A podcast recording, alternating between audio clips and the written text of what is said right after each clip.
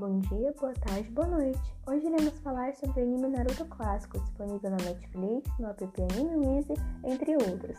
Primeiramente, vamos falar sobre o significado da palavra anime. Anime se refere à animação ou desenho animado. A palavra é a pronúncia abreviada de animação em japonês, onde esse termo se refere a qualquer animação, não importa o país. Uma boa parte das animações japonesas possui sua versão em mangá, os quadrinhos japoneses.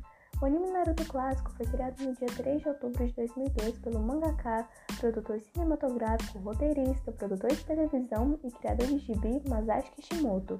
Pelo incrível trabalho feito, Masashi Kishimoto recebeu o prêmio Hope Step Award pelo anime Naruto clássico. O anime se trata de um garoto chamado Naruto Uzumaki, um jovem ninja que constantemente procura por reconhecimento e sonha em se tornar Hokage, ninja líder de sua vila. Naruto clássico tem nove temporadas, o que resulta em 220 episódios, sem contar a sua continuação, que é o Naruto Shippuden, que contém 500 episódios e mais de 9 temporadas. Infelizmente, na Netflix contém apenas 112 episódios e duas temporadas. Temos vários filmes de Naruto também, que são bem importantes para estabelecer mais conhecimento e experiência sobre este conteúdo. Temos também um anime de Boruto, que já está em outra geração. Mesmo depois de todo este universo que de fato é Naruto, são conhecidos outros animes contando a história de outros personagens que aparecem no mundo de Naruto. Por exemplo, Sasuke Uchiha, Sakura Haruno e Kakashi Hatake.